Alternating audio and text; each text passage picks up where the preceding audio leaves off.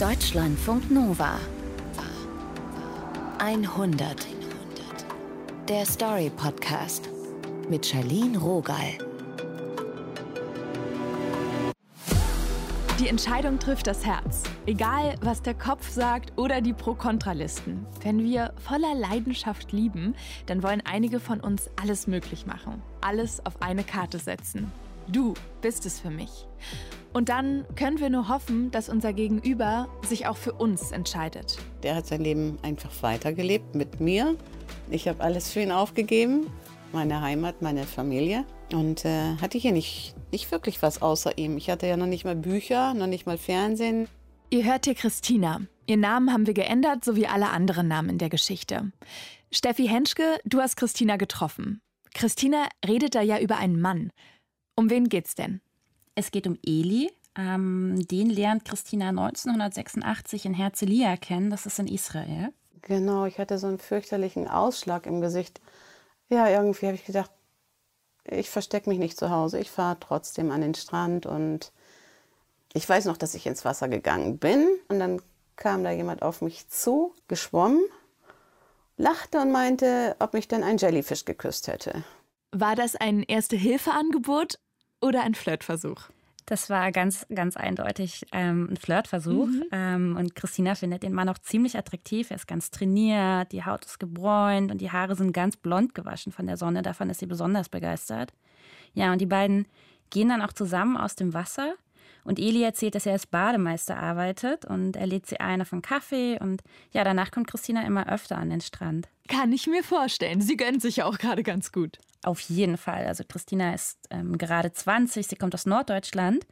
Äh, sie hat gerade Abi gemacht und direkt danach eine Ausbildung zur Gärtnerin. Und ja, jetzt will sie einfach wirklich nur die Sonne genießen, das süße Leben und hat sich eben deshalb eine Au-pair-Stelle in Israel gesucht. Und da scheint eben die Sonne und da kann man das süße Leben sehr gut genießen. Ich habe vielleicht auf die Karte geguckt, um zu gucken, wo Israel liegt. also ich wusste von dem politischen Konflikt, klar, mit den Arabern und so weiter, das wusste ich, aber also ich bin nach Israel, ich wollte Fun, das ist ganz klar. Ist Ehrliche Haut, finde ich gut. Und ich schätze mal, dass sie dann auch Fun mit Eli hatte. Ja, also die beiden kommen sich näher, erstmal nur so ein bisschen, also ein bisschen knutschen und mehr erstmal nicht. Ich glaube, ich habe auch von Anfang an gemerkt, dass er nicht so oberflächlich ist wie die anderen Typen. Also, dass da mehr Tiefgang ist bei ihm. Ja, und dann lädt Eli ähm, Christina auf ein Date ein.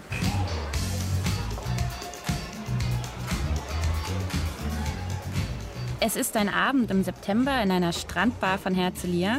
Die Strandbars damals muss man sich ganz, ganz rustikal vorstellen. Also einfach eine Veranda, die aus Sperrholz genagelt ist. Der Boden ist aus Paletten gezimmert, damit die Plastiktische und Plastikstühle nicht im Sand versinken. Dann hängen da Lichterketten überall und über die Lautsprecher läuft Popmusik. Christina trägt weiße Leinenshorts und ein blaues Top. Die langen, dunkelbraunen Haare trägt sie offen. Die Klamotten kleben richtig auf der Haut. So schwül ist es jetzt sogar noch in der Nacht. Eli ist sehr charmant, er lacht viel, er bestellt für sich und Christina Bier. Die beiden versuchen ein bisschen Smalltalk zu halten. Sagen wir mal so, er konnte mein Schulenglisch nicht so gut verstehen. Wir hatten ja viele Verständigungsschwierigkeiten. Und dann packt Eli ein Döschen und Zigarettenpapier aus. Wir haben gekifft.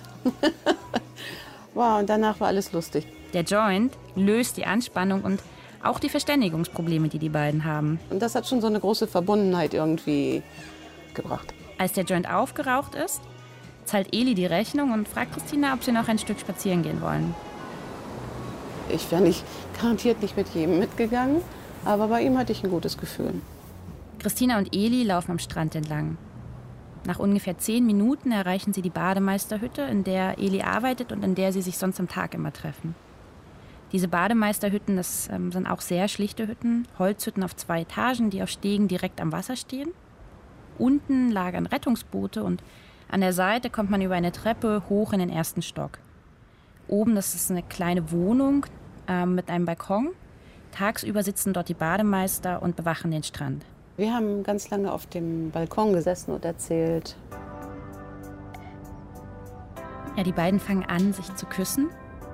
Sie stehen auf ähm, von dem Balkon und gehen in die kleine Wohnung. Und da ist eine kleine Kochnische und in einer Ecke ist eine Liege. Die ist eigentlich dazu da, dass sich die Bademeister tagsüber, wenn sie eine Pause brauchen, da ausruhen können. Und Jetzt setzen sich Christina und Eli dahin. Äh, alles sehr, sehr einfach. Ein Einzelbett. Ja, die beiden schlafen dann miteinander. Christina genießt den Sex total und in ihrem Kopf ist so alles ganz, ganz leicht. Und danach sagt er dann, ja, wie schade, dass du nicht jüdisch bist, dann können wir ja gar nicht heiraten. Wow. Der Spruch hätte mich ja komplett rausgehauen. Ja, das ist auch total krass. Ähm, es hat aber ganz viel mit Israel, mit dem Selbstverständnis vieler Menschen dort zu tun. Mhm. Eli ist halt jüdisch, er ist Jude und das Jüdischsein ist einfach Teil seiner Identität. Und dazu kommt, dass es in Israel ähm, keine Zivilehe gibt. Dort können nur Paare heiraten, die die äh, gleiche Religion haben. Für ihn war klar, dass, dass wenn er heiratet, dass das eine Jüdin ist. So war das eben zu Hause und die waren keine streng religiöse Familie, überhaupt nicht. Heiraten ist also nicht drin, alles andere aber irgendwie schon. Wie reagiert denn Christina, als sie da so neben Eli in der Bademeisterhütte liegt? Ja, sie ist schon kurz verdutzt, aber Mhm. nimmt es nicht allzu ernst. Also, sie hatten ja gerade Sex, sie ist ein bisschen bekifft. Sie vergisst Elis Kommentar einfach sehr schnell wieder und in den nächsten Wochen, da entwickelt sich zwischen den beiden eine richtige Sommerromanze. Man hatte einfach ja, ein einfacheres Leben. Ich konnte mich dort duschen. Ähm, es war alles einfach einfacher, wenn du Beziehungen hattest zu Bademeistern. Christina genießt die Leichtigkeit bis zu einem Tag im Herbst.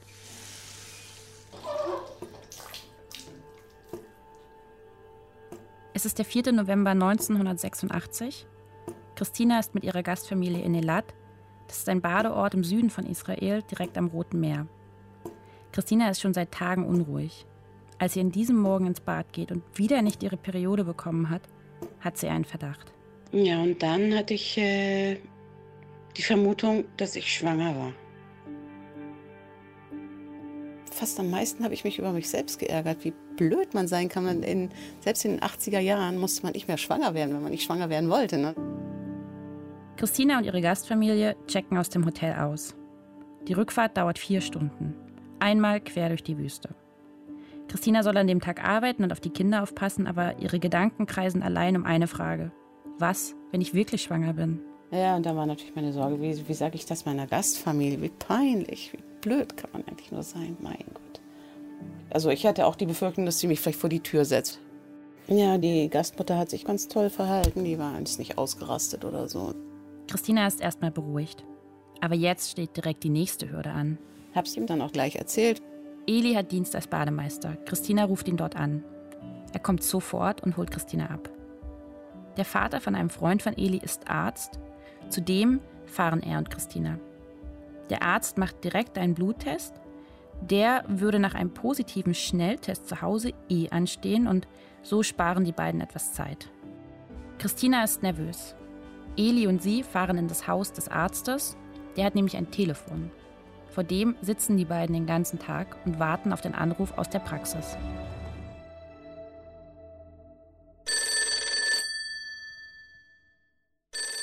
Christina sitzt im Wohnzimmer auf dem Sofa. Eli steht an der Kommode, auf dem das Festnetztelefon steht. Er spricht mit dem Arzt, er spricht auf Hebräisch, Christina versteht nichts. Aber wie er sie anschaut, da weiß sie Bescheid. Oh, Weltuntergang. Ich dachte, die Welt bricht über mir zusammen. Christina ist schwanger. Ich hatte von ihm rausgehört, er möchte gerne, dass das Kind bleibt. Und er hat gesagt, es ist ganz egal, wie du dich entscheidest. Ich bin für dich da und ich soll das machen, was ich für richtig halte. Die beiden vereinbaren einen Termin für die Abtreibung. Und danach reden sie zum ersten Mal über ihre Beziehung. Und auch über Kinder. Sie sind sich einig, das kann noch warten. Aber während für Christina das Thema damit durch ist, fängt Eli plötzlich an, vom Konvertieren zu reden. Falls sie mal Kinder bekommen wollen, sagt er, dann wäre es doch gut, wenn Christina zum Judentum übertreten würde. Ich war früher in der Kirche tätig. Ich war ehrenamtliche Mitarbeiterin in der Kirche. Ich habe eine Goldkette mit Kreuz getragen, als ich herkam. Also warum soll ich jetzt auf einmal jüdisch werden? Das leuchtete mir überhaupt nicht ein. Da gibt's ja gerade echt was zu verarbeiten. Ja, total. Ich meine, allein die Abtreibung, dann eine weitere Lebensentscheidung. Was würde denn Konvertieren eigentlich für Christina bedeuten? Das wäre eine massive Umstellung. Ähm, man kann in Israel nämlich nur orthodox konvertieren. Das dauert sehr lange. Das zieht sich über mindestens ein Jahr. Und in dieser Zeit muss man eben diese religiösen Regeln auch befolgen. Man muss zum Beispiel das Haus koscher halten. Was heißt das konkret? Das heißt zum Beispiel, dass man eigentlich zwei Küchen braucht. Am Koscher heißt ja zum Beispiel, dass man Fleischiges und Milchiges trennt. Das isst man nicht zusammen. Und eigentlich hat man dafür zwei Waschbecken und man hat zwei Sets von ähm, Geschirr und zwei Kühlschränke. Und das ist aber auch schon ein ganz schöner Aufwand. Ein Wahnsinnsaufwand. Das haben auch richtig viele Israelis nicht. Und Eli hat es zum Beispiel zu dem Zeitpunkt ja auch nicht. Er ist ja gar nicht streng religiös aufgewachsen. Wie ging es denn dann weiter mit den beiden? Für was haben sie sich entschieden? Ja, die beiden bleiben ein Paar und sie machen so, wie es viele Paare machen. Sie reden einfach nicht weiter über das Thema. Hm.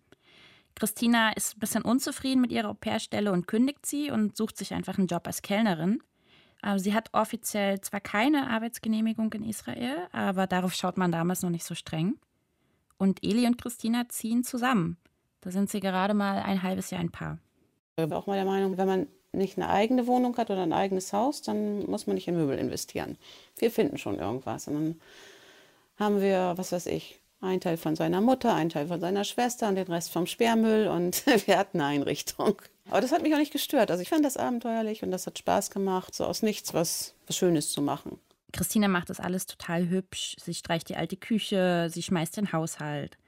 Eli ist eigentlich die meiste Zeit am Strand oder er ist mit seinen Kumpels unterwegs und Christina wird irgendwann langweilig. Sie hat außer Eli eigentlich kaum soziale Kontakte. Und sie fängt dann an zu überlegen, was sie eigentlich so anfangen möchte mit ihrem Leben und ob sie vielleicht doch nach Deutschland zurückgehen sollte. Eigentlich hatte sie sich mal vorgenommen zu studieren. Dann starb seine Mutter. Habe ich gesagt, jetzt kann ich sie ihn doch nicht alleine lassen. Der Tod seiner Mutter nimmt Eli mit und Christina bleibt in Israel. Sie will ihm in dieser Zeit beistehen.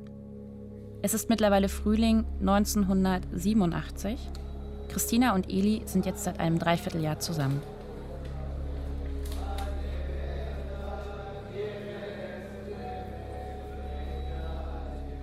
An einem Abend in diesen Wochen kommt Eli nach Hause und er hat so eine dicke Plastiktüte unter dem Arm.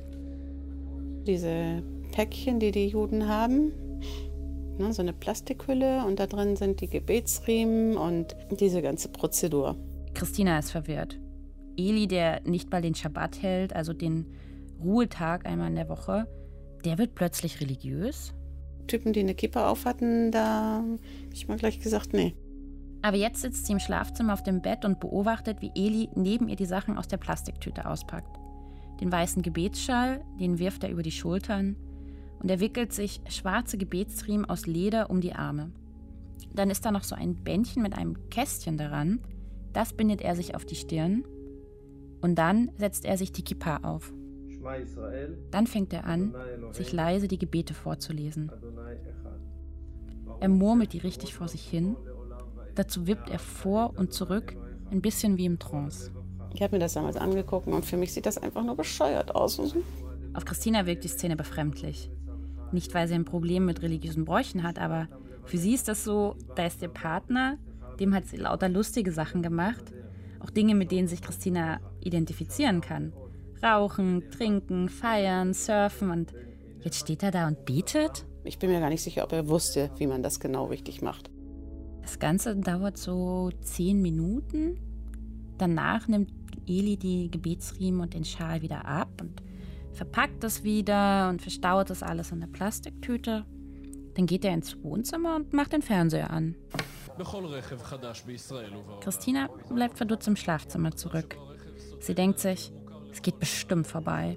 Eli trauert bestimmt nur und das Beten ist eben Teil dieses Trauerprozesses.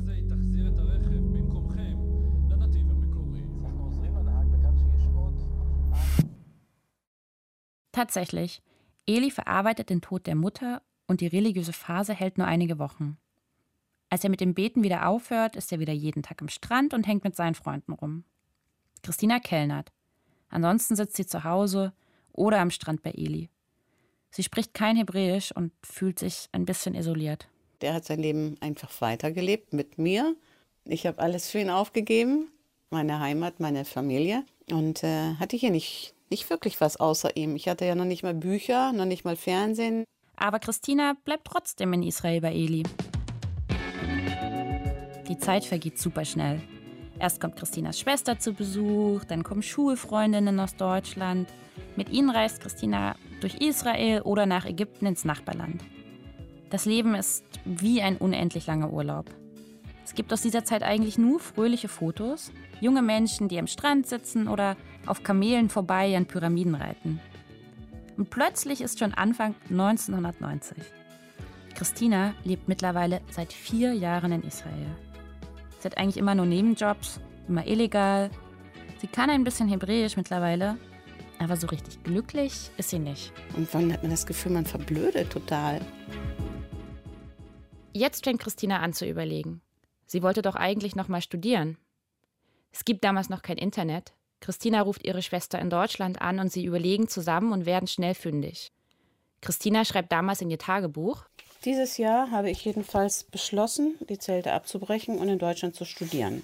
Christina will Landschaftsarchitektur studieren und sie erzählt Eli davon. Aber der will nicht, dass Christina geht.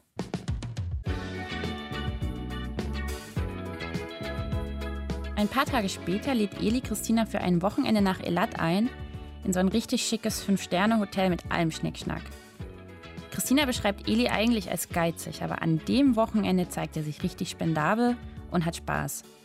Es gibt ein Foto, da steht Eli in seiner Badehose auf einem Surfbrett im flachen Wasser und die Sonne scheint und er grinst ganz breit in die Kamera. Er hat versucht, mit allen Mitteln mich in Israel zu halten.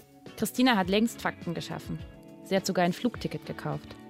Aber jetzt, an diesem Wochenende, da zweifelt sie. Ich hatte kartonweise meine Klamotten und andere Habseligkeiten nach Deutschland geschickt. Und dann sagt Eli zu ihr, dass Schluss ist, wenn sie zurück nach Deutschland geht. Das wäre einfach so gekommen, wenn ich nach Deutschland gehe zu studieren. Dann, das hätte die Beziehung nicht ausgehalten. Die beiden fahren wieder zurück nach Herzliya in ihre Wohnung. Und dann rückt der Tag der Abreise näher. Heute, über 30 Jahre später, kann sich Christina nicht mehr erinnern, an welchem Tag genau sie sich umentschieden hat. Aber sie hat damals in ihr Tagebuch geschrieben. Und dann einen Tag vor Abflug habe ich mich doch noch anders entschieden und bin geblieben. So ein Ultimatum, das muss ja unter Druck setzen. Total, ja. Ich verstehe aber auch, dass sie da so impulsiv gehandelt hat, aber auch wieder heftig nochmal so eine Planänderung. Ja, sie hat ihr Flugticket auch verfallen lassen und mir im Gespräch erzählt, ich meine, wie oft macht man das, dass man ein Flugticket kauft und es dann verfallen lässt? Total. Und dann war da noch ihr Studienplatz in Deutschland und eigentlich war sie ja auch so unzufrieden mit ihrem Leben in Israel und auch, dass sie keine Arbeitsgenehmigung hat. Das bleibt auch so. Also auch, ähm, sie hat weiterhin keine Arbeitsgenehmigung in Israel. Sie findet immerhin eine Anstellung als Gärtnerin. In Deutschland hatte sie eine Ausbildung zur Gärtnerin gemacht, aber mhm. ja, sie ist weiterhin illegal beschäftigt. Sie war damals ja noch relativ jung, Mitte 20 und hat quasi in der letzten Minute eine Entscheidung getroffen, die ihr ganzes Leben beeinflusst hat und bis heute beeinflusst. Und auch mutig, dann so radikal auf das Bauchgefühl zu hören. Ja, total mutig. Und nach dieser Entscheidung gibt es für Christina auch kein Zurück mehr. Sie schreibt in ihr Tagebuch. Ich bin jetzt auch so weit, dass ich vom Heiraten rede und schwanger sein wäre überhaupt das Größte für mich. Momentan zerbrechen wir uns die Köpfe, wie wir den behördlichen Kram hinter uns bringen. Ach krass. Weil eigentlich war das mit dem Heiraten doch so kompliziert, weil sie dafür Jüdin werden müsste, oder? Ja, genau. Das Thema ist jetzt auch wieder auf dem Tisch. Mittlerweile wohnen Eli und Christina in einer größeren Wohnung mit einem Garten. Christina hat ein Beet gepflanzt und einen Zitronenbaum. Außerdem wachsen da Kakteen und Palmen und im Schatten einer Palme hat Christina einen Gartentisch gestellt. Hier sitzen die beiden an einem Nachmittag, sie trinken Kaffee und plötzlich fängt Eli wieder mit dem Konvertieren an. Es war kein Streit, es war einfach so, so eine Resignation oder was so. Die beiden lösen ihre Konflikte immer eher passiv-aggressiv. Da gibt's kein großes Gezanke. Und sie haben immer noch ein paar Verständigungsprobleme. Aber Christina wird sauer. Ja, das Konvertieren hätte praktische Vorteile. Sie würde leichter eine Arbeitserlaubnis kriegen und ja, die Kinder wären auch jüdisch weil das Judentum wird über die Mutter weitergegeben. Christina weiß das alles. Sie haben diese Diskussion so oft geführt. Und jetzt ist sie an einem Punkt, da kann sie es einfach nicht mehr hören. Das kann gut sein, dass das da war, als ich gesagt und wenn du unbedingt willst, dass ich konvertiere, dann mache ich das jetzt. Aber du kümmerst dich um den ganzen formellen Kram. Ich sagte, das mache ich nicht auch noch. Wenn ich schon den ganzen Scheiß lernen soll, dann kümmer du dich bitte um den Rest. Eli schweigt. Er schaut Christina verwundert an. Meint sie das jetzt etwa ernst? Das ist alles gelogen. Also ich würde ein Spielchen spielen. Er sagt nichts. Zum ersten Mal widerspricht er nicht.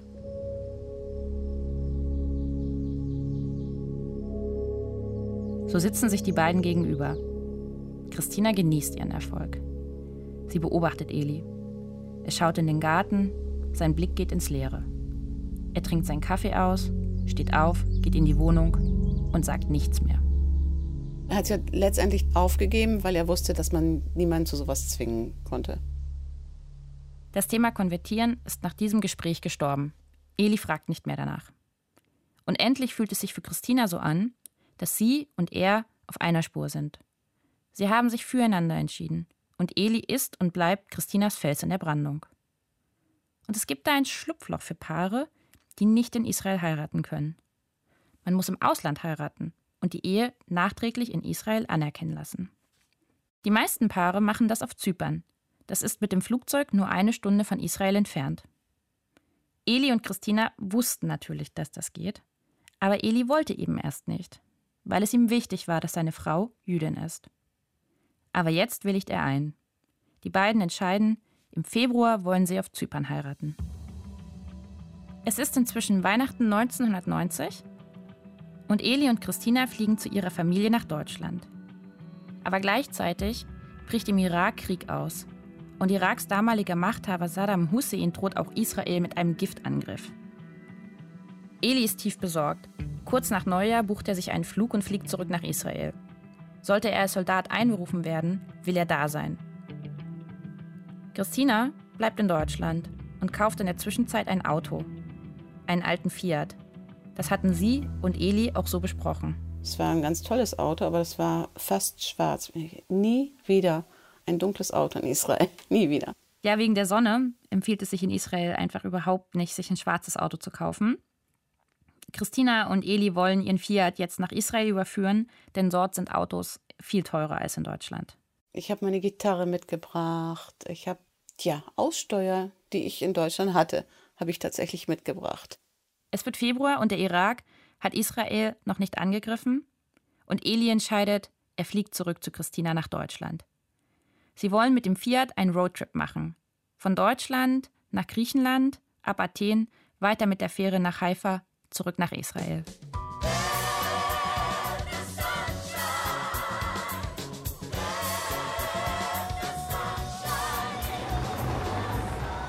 Damals haben wir uns das Musical her angesehen und danach war das unsere Lieblingsmusik.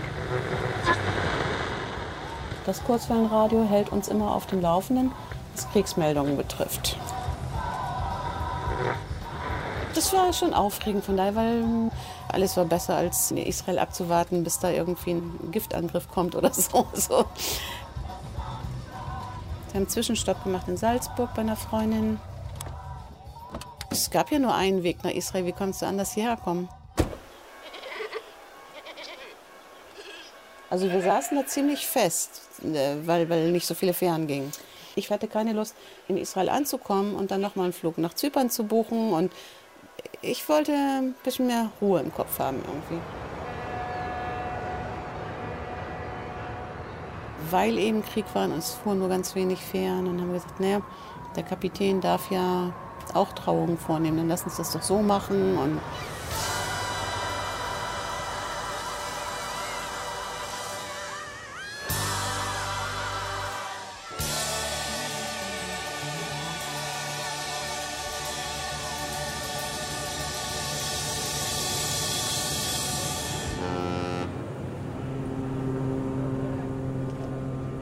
Es ist der 4. April 1991, als Christina und Eli mit ihrem Fiat am Hafen von Piräus auf die Fähre fahren.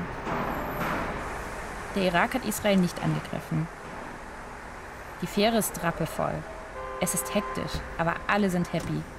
Nach wochenlangem Warten geht es los, endlich zurück nach Israel. Eli und Christina parken unter Deck den Fiat. Die beiden suchen ihr Gepäck auf der Rückbank alles ist ein bisschen chaotisch in dem kleinen Auto. Schlafsäcke, Bücher, Krimskram. Christina hat nicht nur ihre Aussteuer, sie hat auch ein Outfit für die Trauung eingepackt. Genau, so eine Nadelstreifenhose, ein weißes Top und einen schwarzen Blazer. Christina nimmt ihre Reisetasche, Eli schließt das Auto ab. Sie bahnen sich ihren Weg vorbei an den anderen Autos und steigen die Treppe hoch Richtung Deck. Das Schiff legt ab. Christina und Eli setzen sich auf eine der Sofaecken. Da fällt Christina ein, sie hat das Wichtigste unten im Auto vergessen. Unser Auto stand ja unter Deck. Und unter Deck darf man während der Schiffsreise nicht gehen. Das heißt, ich hatte nur ja, so Boots, halt so schwarze Boots zum Heiraten. Passt überhaupt nicht, aber so war es eben. Alles nicht so wild, denkt Christina. Gleich nach der Abfahrt gehen sie und Eli zum Kapitän des Schiffs und fragen ihn, ob er sie trauen kann. Er freut sich. Die Trauung soll noch am Abend stattfinden. Der Kapitän oder der First Officer hat uns dann äh, für die Hochzeitsnacht eine Kajüte organisiert. Die Einladung für eine Übernachtung nehmen die beiden gerne an. Eigentlich wollten sie sparen und auf dem Gang schlafen. Jetzt beziehen sie ihre Koje und Christina macht sich zurecht. Nach dem Abendessen sind sie mit dem Kapitän im Partyraum der Fähre verabredet. Alles geht sehr schnell. Er liest auf Englisch seinen Standardtext vor, fragt Eli, ob er Christina heiraten will und Christina, ob sie Eli heiraten will. Beide sagen ja und bekommen eine Urkunde, das Dokument, das sie brauchen, um ihre Ehe in Israel anerkennen zu lassen. Christina und Eli machen viele Fotos. Sie hat so eine 90er Jahre Ponyfrisur, ihre Nadelstreifenhose ist ganz hoch geschnitten und aus Samt. Eli trägt einfach Jeans und T-Shirt. Sein Kopf ist ganz rot und er grinst breit. Auf einem Foto stehen sie sich gegenüber und schauen sich in die Augen. Christina hat eine Hand in Elis Hosentasche. Sie drückt ihn an sich. Auf dem nächsten Foto küssen sich die beiden. Christinas Hände liegen auf Elis Schultern. Mit ihren Boots ist sie so ein ganz kleines Stück größer als er. Nach der Trauung tanzen sie Sertaki. Im Fotoalbum hat Christina unter das Foto geschrieben, Enormer Wellengang macht das Sitaki-Tanzen leicht. Zur Feier des Tages trinkt Elia ein paar Gläser Sekt. Aber Christina bleibt bei Orangensaft. Ich habe mich nicht getraut, weil ich da schon den Verdacht hatte, wieder schwanger zu sein. Und tatsächlich, neun Monate später kommt Christinas und Elis erster Sohn zur Welt. Drei Jahre später das zweite und danach das dritte Kind. Christina arbeitet mittlerweile offiziell in der Gärtnerei. Hebräisch spricht sie fließend. Eli und sie kaufen ein richtig schönes großes Haus im Grün für sich und die Kinder. Das klingt nach einer schönen, rasanten Liebesgeschichte. Ja, für 20 Jahre schon. Das ist also nicht das Ende, Ende. Nee, ähm, Christina schmeißt immer noch ganz alleine den Haushalt, so wie am Anfang der Beziehung, aber mittlerweile sind da eben drei Kinder. Ja, und Eli wird immer religiöser. Ich hätte ja eigentlich gedacht, dass sie da über die Zeit so einen Kompromiss gemeinsam gefunden hätten. Ich glaube, das hat auch Christina gedacht. Aber dann gibt Eli zum Beispiel das Geld, was sie für Anschaffungen für die Kinder zurückgelegt hatten, fast 1000 Euro, für eine religiöse Ausstattung aus. Das ist nur ein Tropfen auf den heißen Stein. Aber irgendwann ist es Christina zu viel. Sie wirft Eli raus und sie streiten fast drei Jahre über die Scheidung. Ich habe ihm gesagt, dass er gehen soll. Und anstatt um mich und um die Kinder zu kämpfen, hat er sich in die Religion geflüchtet und hat nur noch Entscheidungen getroffen nach Rücksprache mit seinem Rabbi. Dann steht Eli plötzlich mit Blumen vor ihrer Tür. Er lebt mittlerweile streng religiös und er sagt, er habe die Lösung für alle Probleme. Christina und die gemeinsamen Kinder, die müssten einfach nur konvertieren. Also er sagt das, was er im Prinzip in der ersten Nacht schon zu ihr gesagt hat. Sie sind also nicht mehr zusammen. Ja, sie haben sich getrennt. Wie reflektiert Christina jetzt über die Beziehung? Ja, gerade jetzt, wo wir auch noch mal oft über die Zeit früher gesprochen haben, stellt sie sich viele Fragen. Sie fragt sich zum Beispiel, ob ja sie ihn nicht richtig gesehen hat, ob er ihr vielleicht mehr Halt geben wollte, aber das eben nicht das war, was sie brauchte. Aber sie sagt auch ganz klar, dass Eli einfach nie zu ihr richtig gepasst hat und nicht der richtige Partner für sie war. Manchmal ist es ja auch einfach die beste Entscheidung, dann getrennte Wege zu gehen, selbst wenn man schon so viel investiert hat und auch gemeinsam erlebt hat. Ich finde es auf jeden Fall super stark, dass sich Christina am Ende abgegrenzt hat. Steffi Henschke, danke, dass du diese Geschichte erzählt hast. Das Team um diese 100 sind Nilofa Erhami, Julia Roche, Taina Grünzig und Alex Hart. Wenn ihr uns was sagen wollt, Feedback habt oder vielleicht auch eine Story kennt, die gehört werden muss, dann schreibt uns 100.deutschlandfunknova.de. Wir hören uns beim nächsten Mal. Mein Name ist Charlene Rogal. Danke, dass ihr heute dabei wart. Deutschlandfunk Nova 100. Der Story Podcast. Jeden zweiten Freitag neu auf deutschlandfunknova.de und überall, wo es Podcasts gibt. Deine Podcasts.